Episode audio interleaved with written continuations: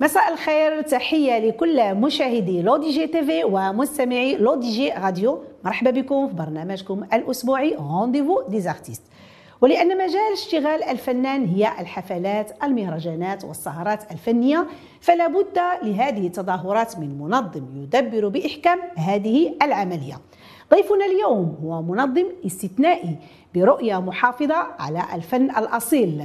هو رئيس جمعية مراكش للطرب حامل على عاتقه المحافظة على الأغنية المغربية والعربية الأصيلة من خلال تنظيم حفلات تكرم رواد الموسيقى العربية والمغربية بمشاركة نجوم الطرب وبحضور جمهور من السميعة الذين يعشقون الطرب حتى الهذيان حكاية كلها تحدي وتشويق مع ضيف rendez-vous des artistes الأستاذ الفاضل عادل العقاد. سي عادل مرحبا بك معنا في برنامج rendez-vous des artistes شكرا جيتنا من مراكش. جيت من مراكش. ولي الشرف باش نحضر معكم في هذا البرنامج الشيق كنشكرك على هذه المقدمة وهذا الإطراء الجميل في حق الشخصي المتواضع. أه نتمنى نكونوا خفاف الظل على المستمعين والمشاهدين الكرام إن شاء الله. بارك الله فيك. سي عادل أنت صاحب واحد الفكرة جميلة ورائعة جدا. رائعة جات من الشرق وأنت ترجمتيها في المغرب وهي النهوض بعالم الفن الأصيل وكتأسس جمعية مراكش للطرب. وهي فضاء لكل ولهان ومولوع بالطرب. فكرة تأسيس جمعية مراكش للطرب جات من واش نقدروا نقولوا أنها جات من الحضور المتكرر ديالك المهرجان الموسيقى العربية بمصر والعلاقة ديالك مع المنظمين والفنانين المصريين كذلك أو لكن شي أسباب أخرى؟ لا الأسباب الأولى كانت أسباب التأسيس كانت تراودني من زمن بعيد. أه بديت كنفكر فيها بعد أه بدايتي في المهرجان ديال الموسيقى العربية في 2005 أه بدأت أرى بأن أو تنتابني غيره على بلدي. لما أرى لما أرى المستوى الفني ديال ديال البلدان الشقيقة وأرى الحركة الفنية ديالهم في بلادهم انتابني انتابتني غيره باش ندير شي حاجة في بلادي. نعم. وكان لازم باش باش نوضع عليها واحد الإطار قانوني ونفعل واحد الآليات باش باش نوصلوا لواحد الأهداف اللي سطرناها. كان لازم عليا نلقى أشخاص اللي يعاونوني في هذه الفكرة. اولا وثانيا نبقاو كانت فرصة باش نبقى على صلة بحبي الأول بولعي بالفن وبالطرب الأصيل. نعم. والحمد لله توفقنا باش باش نأسسوا هذه الجمعية في 2019 اللي بدات كانت الظروف صعبة في الأول ولكن بدات كتاخذ طريقها وبدات كتجلب المحبين والمتتبعين ديالها. واليوم الحمد لله راه وصلنا لواحد الجمهور اللي كيحضر معنا وكيتتبعنا ويشتاق إلى كل ما ما, ما نقوم نعم. به ويتتبع حركتنا الفنية ويتتبع كل السهرات ويسالوا عن التيمات المقبلة نعم المقبلة. المقبلة في كل صالة. نعم. سي عادل قبل ما ندخلوا للدور المهم ديالك اللي كتقوم به في المحافظة على الفن الأصيل غادي ندخل معك شيئا ما لحياتك المهنيه فأنت حاصل على الإجازة في الفيزياء وكذلك حاصل على الماستر في الهندسة من كندا. وحاليا منعش عقاري ومسير لمؤسسه فندقية تمام. بمراكش إضافة إلى كد... إلى ذلك أنك كتحمل مهام فنية بحيث أنك كتقوم بالمواكبة المجموعة من الفنانين الشباب في التأطير والتوجيه إلى غير ذلك. سي عادل من الفيزياء للفن كيفاش درتي لهذه المعادلة الصعبة؟ لأن الفيزياء كلها معادلات. كلها معادلات. نعم. أه ولكن إذا كنت أنا علمي التكوين فأنا أظن فني الهوى. آه. فني الهوى لأن أتذكر أن لما كنت أقوم بتهيئ الامتحانات كان دائما حدايا الكاسيت وحدايا أم كلثوم وحدايا محمد عبد الوهاب. بهم باش كان باش كان نستطيع كنروا بهم كنستطيع نسهر الليالي ونقوم بليالي بليالي بيضاء. على أنغام محمد عبد الوهاب انغام فهذا تربينا فيه. أنا لا ما ننساش بأنني من أسرة هذه ما قلتها لكش يمكن أنا من اسره فنية من جهة الوالدة ديالي. فجدودي كانوا في الاله الأندلسية آه. مع جوق مولاي احمد الوكيلي جوق الرباط. فأنا ترعرعت في جو فني. فني، نعم. فلما كنت أذهب عند أخوالي ولا كان دائما الموسيقى اماسي موسيقية أندلسية. نعم. فترعرعنا آه، على على الآلات الموسيقية على الموسيقى الأندلسية. فهذا جعلني آه، أنمو في جو فني. فني، نعم. فبقى عندي الهوى فني. تكويني علمي هوايا فني. وأظن هذا كيخليك معادله جميلة. ها؟ معادله معادلة جميلة. آه معادلة فيزيائية جميلة. جميلة جداً. فهذا جعل جعلني كنبقى مواكب والتأسيس ديال الجمعية جاء بأنني بغيت واحد ولو بقسط بسيط نواكبوا الحركة الفنية. نعم. ندفعوا بها واحد شوية. ولو ولو كل واحد يساهم وتترجم حتى ديك الأفكار اللي في عندك الدماغ أفكار ديالك تترجمها خصك نعم. تترجمها و- وتمشي بها وتلقى لها حلول نعم. باش باش تفرجها على أرض الواقع. ال physique. الحلول يا شتي؟ شي شاد شي مزيان. واخا سيدي عادل كل سهره كت يعني كتنظموها كتنظمها جمعية مراكش للطرب إلا كتكون عندها واحد التيمة أو شعار خاص بها.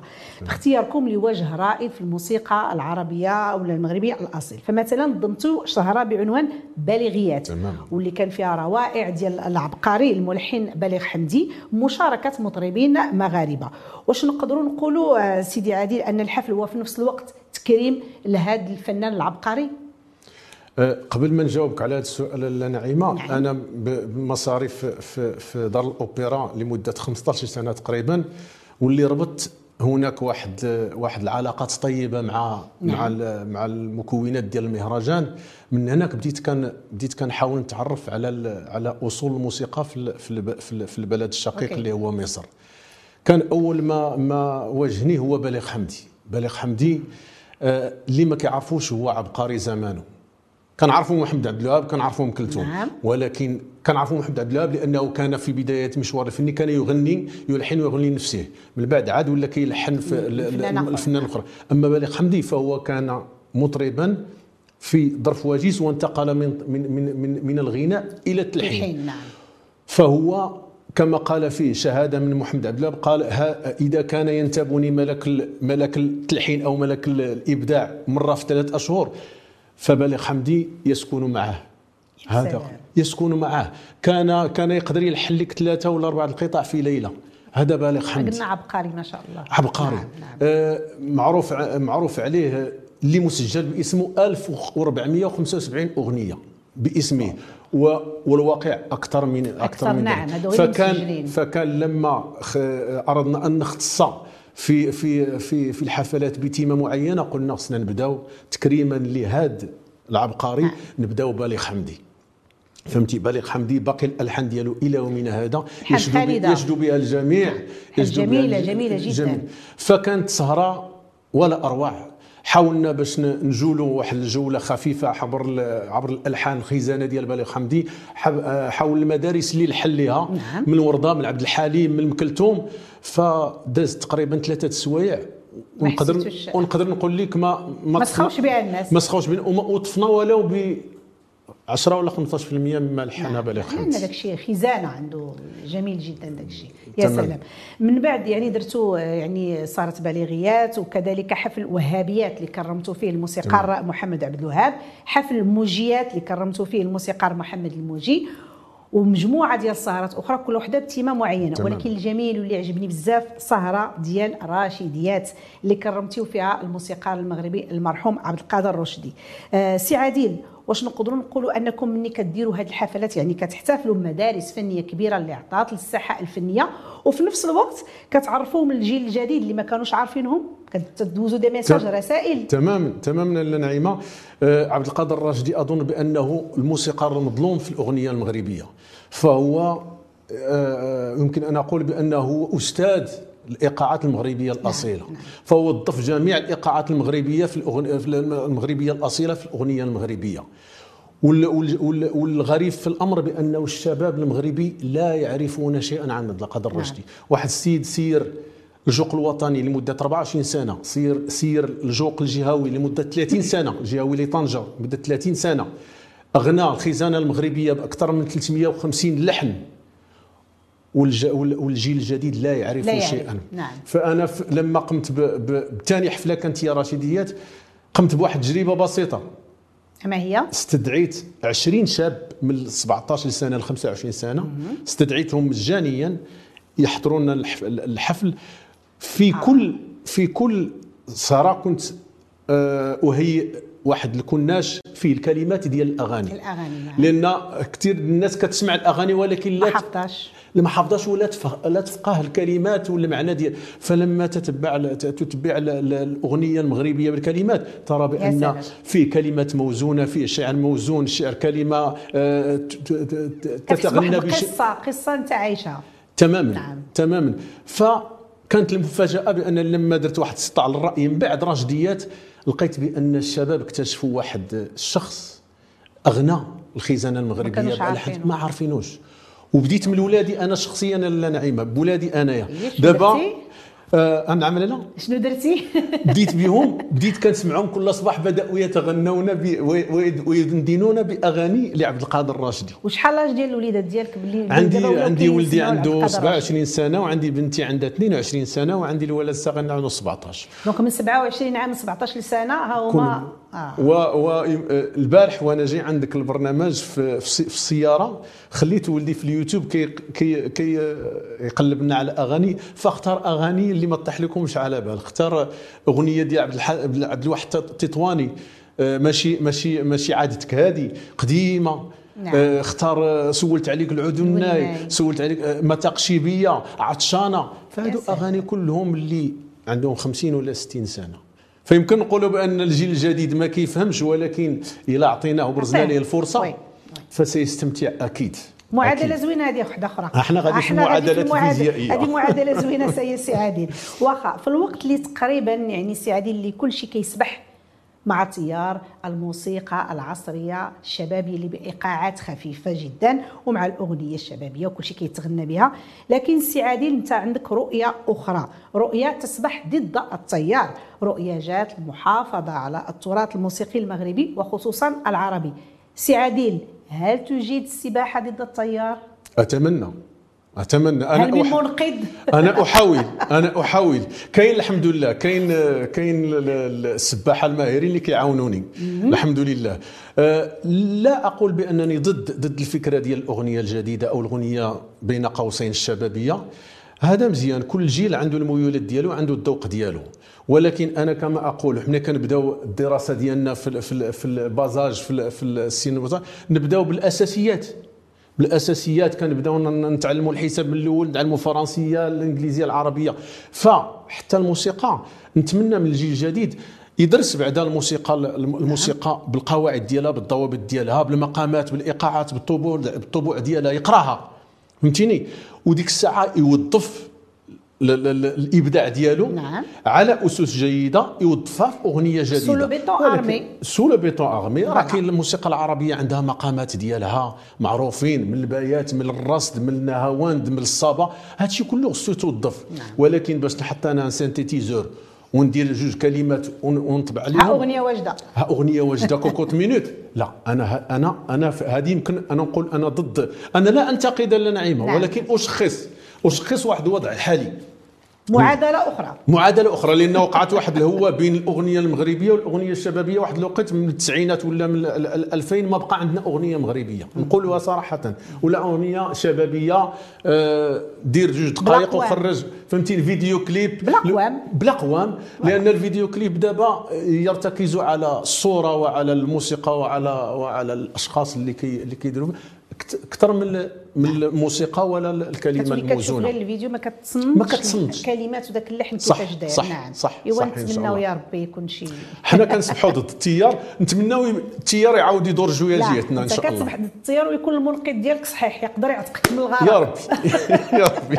واخا سي عادل دابا انت بحكم أنكم من المنظمين ديال هذه الحفلات وهذه السهرات الكبرى وكيف كنعرفوا دائما التنظيم يعني دائما كيواجه مجموعة ديال العراقيل والعقبات لأن المتلقي أو الجمهور ملي كيحضر كيتفرج كيبان له البلاطو زوين الحفلة غادا زوينة ما عارفش ما يصل وما يجول وراء الكواليس. تمام. ضروري كاين عراقيل كاين مجموعة ديال المشاكل. كيفاش السي عادل طبعا كاين العراقيل والمشاكل كيفاش كتواجهوها؟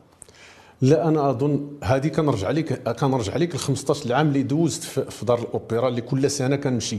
تما حاولت ندوز واحد ال stage في التنظيم. نشوف الناس كي كيخدموا. اولا فوجدت بأن المنظمين هناك خصهم يكونوا فنانة اولا. طبعا. فهمتيني؟ ماشي يكون مسير مسير حفل. فهمتيني ينظر على الجانب المادي مثلا ولا ينظر الجانب الفني. المنظم خصو يكون فنان. لأن فاقد شيء لا يعطي. لا يعطي. خصو يكون ملم. بالإخراج. ملم بالصوت ملم بالإضاءة ملم بتسيير القاعه ملم بثقافة المسرح على النعيمه هذه الثقافة اللي ما بقاتش عندنا. ولينا حنايا إلا بغيتي وهذا سؤال نوجهه لك إلا بغيتي تسمع الموسيقى في المغرب فين غادي تسمعها؟ المطاعم؟ نقولوها صراحة. المطاعم في آخر الليل أو أو أو أو الاوركسترات في العراسات. في العراسات. فهمتني؟ الأوركسترا في العراسات هذا أنا أسميه ضجيج لتنشيط الحفل وبس. أما أما المسرح فعنده ثقافة ديالو خصني نمشي ونجلس ونتسنى العرض. وأنا ضد غنقولها لك في يمكن أنا ضد مجانية العرض. أنا أحب أن الإنسان يخلص باش يشوف وديك الساعة كيكون عنده حق النقد. واش عجبني ولا ما عجبنيش؟ واش درتي عمل عمل في المستوى ولا ما درتيش عمل في المستوى؟ فثقافه المسرح نمشي لابس مزيان. نمشي نستنى العرض. نجلس ربع ساعة وهذه لاحظتها أنا في دار الأوبرا في مصر. ممنوع تدخل إلا ما دارش الكرافات. خص لا توني تكون كيقول لك ما جبتيش كرافات كيدوز وكيعطيوك كرافطه في الباب. لبسها حضر حضر العرض وعاود حطها. فلازم يكون عندنا واحد. أدبيات ديال أدبيات المسرح. والتوقيت. الناس راه كتنسى التوقيت بان مهم. باقي الناس دابا وهذه مشكلة كنلقاوها مع الناس اللي الجمهور اللي كان كنديروا معاه. 8 العرض 8 وربع عاد هو جاي بشويه لا سيدي احترم الوقت لأن لأن احترام الوقت راه احترام الفنان واحترام نعم. المبدع. Oui. وهادشي كتطبقوه في كنحاول كنحاولوا قدر الاستطاع. كتجينا الإكراهات لأن ضروري غيكونوا إكراهات لا لأن الإكراهات لأن لأن ما يمكنش تبدا الحفل ومازال الجمهور ما تجمعش. طبعا. ما تغنيش. في ال invitation أو في le ticket داير التوقيت ماش غتبدا. دابا ولينا ولينا كنديروا مع مع مع الجمهور كنديروا كنقول لهم السبعة ونص باش يلا يحضروا لنا في الثمانية أنتم تضمنوا أنكم راه غتبداو مع 8 ولا 8 ونص. تمام تماما. نعم. فالحمد لله بدا الجمهور كيوعى. ما نقولوش بان بدا بدا الجمهور كيوعى ومع جودة ما تقدم ولا هو كيجي كما قلت لك كي كيحاول يستبق الحفل باش يكون من الأوائل يجلس في, في, في الأول ولا في الثاني. وكتحرصوا على المسألة ديال اللباس؟ هنايا في الحفلة ديال حسب ال thème حسب ال thème بحال بحال الحفل القادم اللي هو حفل 300 اللي سميناه 300 الفني كله. آه، حاولنا باش نقول لهم جيو لابسين لباس آه، يرجع إلى اللباس آه. التقليدي القديم. درنا حفل قبل اللي سميناه حفل رومانسيات. رومانسيات نعم. علاش درنا رومانسيات؟ لأن سميته أنا رومانسيات من أول نظرة إلى حفل الزفاف. يعني من ملي كيتلاقى الرجل مع المرأة في أول نظرة كتبدا النظرة كتبدا البرية كتبدا دبلات الخطوبة حتى كنوصلوا لزفة العروس وحاولنا ندوزو من من الأغاني الشرقية اللي كتغنى بالخطوبة إلى الأغاني المغربية اللي كتغنى بالعروسة وبليله الخميس وبال, جميل جدا. فهمتيني؟ فطلبنا من الناس باش يجيو لابسين كانهم في عرس. في عرس نعم. فهمتيني؟ والناس جات لابسة كأنها في عرس وجات كأنها حفل عرس. فالناس آه، وما سراني كثيرا أنه منين من كمل الحفل الناس خارجين كيقولوا لي وقتاش الحفل الجاي. الحفل الجاي نعم. وهذا كان كان كان جميل. كان نحتسبوا الخدمه ديالنا بأننا نجحنا في واحد في واحد طبعًا. الفكرة وصلناها طبعا. وصلنا طبعا.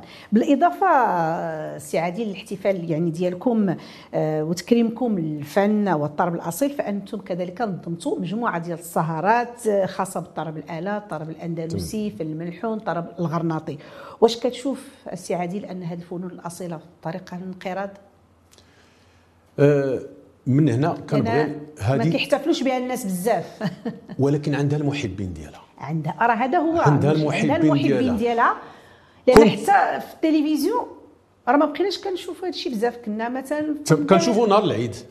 نهار العيد. شحال هذه كنتي الراديو مع جوج كتلقى تمام. كتصنت ليه. تمام. هذا الشيء غادي كينقص. تمام. أنا في الأول لما لما حطينا البرنامج السنوي ديال الجمعية ما ما طرحناش فيه سهرة أندلسية. فجاني انتقادات من عند من عند عشاق آه. قال لك الا انت واش انت غير ديال سميتيها طرب ما سميتهاش طرب أصيل. جمعية مراكش للطرب كون كانت الأصيل ما نهضروش معك ولكن دابا راه هي جمعية مراكش للطرب. خاصك حتى الطرب الأندلسي يكون. قلت لهم فعلا. قلت لهم ولكن ما عرفتش واش هناك جمهور في مدينة مراكش يتذوق. وكم كان عجبي بأننا ولينا كنزيدوا الكراسة لعباد الله آه لا لا وي. فهمتيني؟ ومن هنا كنحيي جوج الناس آه، الحاج محمد باجدو والأستاذ عبد الرحيم السواري اللي كانوا اللي لهم الفضل. النهوض بالفكرة الطرب نعم. الأندلسي عند الشباب. لأن في واحد الوقيتة في الثمانينات كانت غبرات الآلة. الآلة بالنسبة للناس حاجة كينعسوا بها آه ثقيله آه. فهم قاموا كما تكلمنا أنا بتوزيع جديد, جديد فهمتيني؟ نعم. بمواويل جديدة اللي حببات الآلة الأندلسية للشباب. ولا دابا ما شاء الله. ما شاء الله كيتغناو بها كيتغناو بها. سي عادل كتحتفل كتحيو يعني مجموعة ديال السهرات الخاصة بالأغاني الخالدة خصوصا الأغنية المغربية الأصيلة. ولكن في المقابل كنلقاو أغاني مغربية شبابية اللي عبرات الحدود كذلك وحققت نجاح كبير. واش ما من حق حقهمش هاد الأغاني ولا هاد الناس هادو تا هما نحتفلوا بهم من خلال السهرات ديالكم؟ طبعا طبعا. وأنا وأنا كما قلت لك لما أسست جمعية مراكش فانا اسست واحد الأرضية لهذا الشباب. لكل طاقة أو موهبة شابة بغات تبين الموهبة ديالها. نعم. حنا منفتحين لجميع الأشكال. ومن هنا كنحيي صديقي آه، السي حاتم إدار. اللي راه داز هو اللي كيجتهد في في في في الأغاني الشبابية وفي الأغاني. وكنت طرحت عليه فكرة بأنه نقدموا واحد السهرة شبابية اللي نقولوا فيها حاتم إدار اي سيزامي واصدقائه هو يختار الاصوات نعم. شابة. فكرة زوينة. فكرة زوينة فهمتيني؟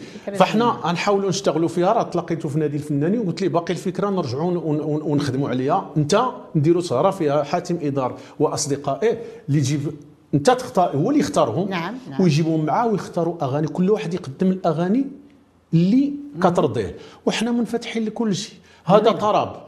ولا كان ولا كان راه راه بالغ حمدي. راه كان واحد النهار شاب حتى هو معلوم معلوم معلوم. شاب شاب ما عرفوا حتى حد. ولكن قدم واحد العمل اللي را اللي راق الناس اللي الناس كانوا ديك الساعة اليبوك حتى عبد الحليم حافظ ملي جا اليبوك في ديك الوقيتة تيقول هذه الأغنية هذه مدخل آلات موسيقية جاتو مغربه جاتو مغربه هي دابا ولات ديال الزمن واش نقدروا هنايا السي عادل نقولوا بأن الأغنية الشبابية ديال اليوم في المستقبل نسميوها هي أغنية الزمن الجميل. أتمنى أتمنى ذلك. فهمت؟ يعني يعني نكونوا نكونوا حطينا واحد الأرضية لواحد الموسيقى آه، شبابية دابا. غادي تكون زمن جميل, جميل في المستقبل إن شاء الله ويتمتعوا بها الأولاد ديالنا. نعم. هذا هو المتمن ديالنا. حنا دابا اش كنحاولوا؟ كنحاولوا نفضوا الغبار على ما سبق في الزمن الجميل مادام نعم. مادام استعملتي هذه الكلمة ديال الزمن الجميل فعلا كان زميل الزمن الجميل. ولكن ولا زال. ولكن أقول ما هو جميل سيظل جميلا جميل. وما هو إبداع سيظل نعم ابداعا نعم. مهما مرت عليه السنين أو نعم الأعوام. نعم. فاللي بقى هو نحافظوا عليه. نقدروا نديروا ليه توزيع جديد. آه نعطي واحد الحلة جديدة. نزينوه. كي العروسة نزينوه للجيل الجديد. باش يستمتع ويحاول يعطينا شي حاجة كتشبه عليه التوابل جميله باش تحطها له في الطبق اللي غيقبلوه وفي نفس الوقت انت راك كتمرر داك الشيء اللي بغيتي وكتعرفوا تمام بواحد اللي هو جميل جدا. تمام غادي نرجع لك السي عادل لواحد المسألة ديال المواكبة ديالك للفنانين الشباب. بغيتك تزيد تكلم عليا عليها أكثر وأكثر من غير أنك يعني كتجيبهم يعني في السهرات من المجان كيجيو باش كتقربهم يعني لهذاك الفن أو لهذيك التيمة اللي كديروها. هاد هاد الفكرة هاد الفكرة اللي نعيمة جاتنا. أه منين اسست الجمعية اسستها في 2019 يلا دوزنا ثلاثة ديال السهرات جات آه، فترة كورونا لا أعادها الله. علينا فاضطرينا باش نوقفوا لمدة واحد خمس شهور ست شهور. ولكن حز في نفسي أن أقف أنا أتوقف على على على, نعم. على, على الاذان فحاولت نلقى واحد المنظور نقلب على فكرة جديدة. فلقيت ومن هنا كنوجه التحية للأستاذ مولاي هشام وأخي وصديقي مولاي هشام التلمودي اللي هو عازف آه، كمان بارع ولد مراكش. فكانت عنده فكرة جميلة. فكرة يقول فيها بأنه يمكن يكون فرقة من ستة الأعضاء تعزف عزفا موحدا كأنها فرقة من 30 فرد. فهمتيني؟ قال لي نديروا هذه الفكرة ونجربوها. قلت لي مرحبا. فأنا عاونته الفكرة ديالو عاونته في المنظور ديالو بالوسائل اللوجستية بالتنظيم بالصوت بالإضاءة بكل شيء. فأعطتنا واحد الفكرة احترافية. ففي هذيك اللحظة كان كل شيء واقف. فبدأوا الفنانات المغاربة كيتصلوا بنا نمر معكم نمر معكم. مروا معنا جميع الفنانين الشباب من محسن صلاح الدين عبد العالي أنوار نعم. محسن صلاح الدين كما قلت لك مراد البوريقي أيوب تيجاني علي المديدي. ف بديت كنكتشف أصوات جميلة من هذا من ديك اللحظة حاولت باش نتبنى أو نساعد كل من أراد المساعدة نعم. نعم. بدات الفكرة كتمشي مع مولاي هشام التلمودي عاوناه بدا هو كيدير المنظور ديالو وكل شهرين كندير آه، سهره ديال جمعه سهره افتراضية. وفقا للمعايير اللي كانت محطوطة ديك. الساعة وفق ال- ال- ال- الظروف اللي كنا كنعيشوا قلنا الجمهور اللي يجي عندنا حنا نمشيو عنده حنا نوصلوا عنده نوصل. فنجحت الفكرة. كنا كنا كنا هو كان كي يبث عبر ال- الوسائل الاتصال السمعي البصري كل يوم خميس وكل شهرين كنديروا سهرة. فبقينا تقريبا الجمعية بقات هي اللي كتشتغل في هذيك المدة ديال نعم. ديال من هناك بدي- بدات الأمور كت- كتنفتح. جا المهرجان ديال وهنا احيي أحيي ال- ال- الشعب المصري على ثقافته الفنية. مهما كانت الظروف الحركة الفنية لا تتوقف. نعم. في كورونا من غير كورونا أه تعرفين لنا نعيمة هذا الأوبرا المصرية الوحيدة التي لا تتوقف على طوال العام. فيها آه، فيها حركة فنية كل يوم عدا يوم الجمعة. كل يوم سواء بالي سواء موسيقى سواء نعم. سواء آه، آه، آه، غربيه أو شرقية. فالحركة الفنية لا تتوقف. فمنين جات لهذاك اغتنمت الفرصة. طلبت من المسير تما باش ندرجوا فنانة شباب مغاربة في مهرجان الموسيقى العربية. هذه تكون دفعة اليوم باش يوقفوا على خشبات دار الأوبرا. وما أدراك ما نعم. فوافقوا. واقترحت أسماء أديتهم علي المديدي وأيوب تيجاني اللي كانوا هما خريجي الزمن الجميل في في قناة أبو ظبي. وما شاء الله ما شاء الله. كانت كانت واحد الحفلة رائعة. و والله العظيم لا نزلوا لي الدموع على النعيمه ملي- نعم، ملي كانوا كيغنيو. لأن أيوب تيجاني ما زلت أتذكر لما وقف على الخشبة والجمهور المصري جمهور ذواق وسميع. نعم نعم. فما صفقوش دخل شافوا فيه. وغنى أتذكر صافيني مرة لعبد الحليم. فلما نطق بصافيني م... صافي البدية باينة. هي بدا البدية. ف- فهموا باينة، بأن هناك. فنان آه، بالقوام ديالو واقف على المسرح بالوقفة ديالو بالغناء ديالو بالصوت ديالو فاحتفلوا بهم واحد الاحتفال آه، جميل و لا أقول الفضل يرجع إليه ولكن الفضل يرجع إليهم لأنهم استطاعوا باش يوقفوا وباش يديوا ك ك ك كفنانين في المستوى الرفيع نعم وحنا اليوم كنحتفلوا بجمعية مراكش الله يجازيك بخير. الشخص سي عادل الله العقاد يجازيك بخير. vraiment هذا العمل اللي كتقوموا به عمل جميل جدا يحتسب لكم يعني راكم راكم محافظين محافظين على الاغنيه الطربيه الأصيلة. سواء العربية أو المغربية وكتمروها بطريقتكم الخاصة.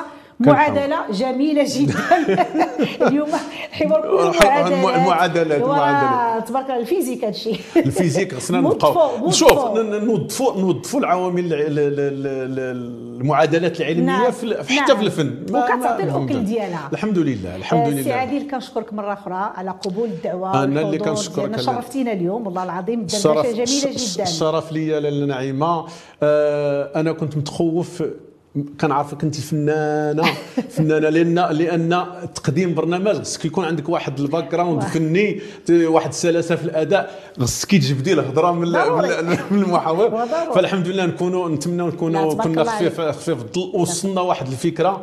جميلة الجمهور اللي كيشاهدني إن شاء الله وبغينا بغينا كلمة من عندك لهذا الجمهور اللي كيشاهدنا تفضل الكاميرا قدام أه كنشكركم المستمعين المشاهدين الكرام نتمنى نكونوا كنا خفاف عليكم حاولت باش نوصل لكم فكرة بأن الفن المغربي فن جميل فن موجود لازم لازم نحاولوا نفضوا الغبار عليه ونقربوه للجيل الجديد ونخليو الجيل اللي جاي يستمتع بالماضي ويعطينا شي إبداعات للجيل اللي غادي يجي من بعد منه إن شاء الله. تحياتي. شكرا سي عادل وشكرا على هذه الفكرة الجميلة ديالكم.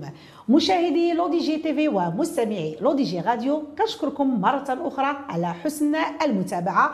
كنضرب لكم موعد إن شاء الله الأسبوع المقبل مع ضيف آخر وموعد آخر. آه، تحية كبيرة لكل الطاقم التقني والفني للبرنامج. نعيمة نادين كتقول لكم تبارك الله عليكم.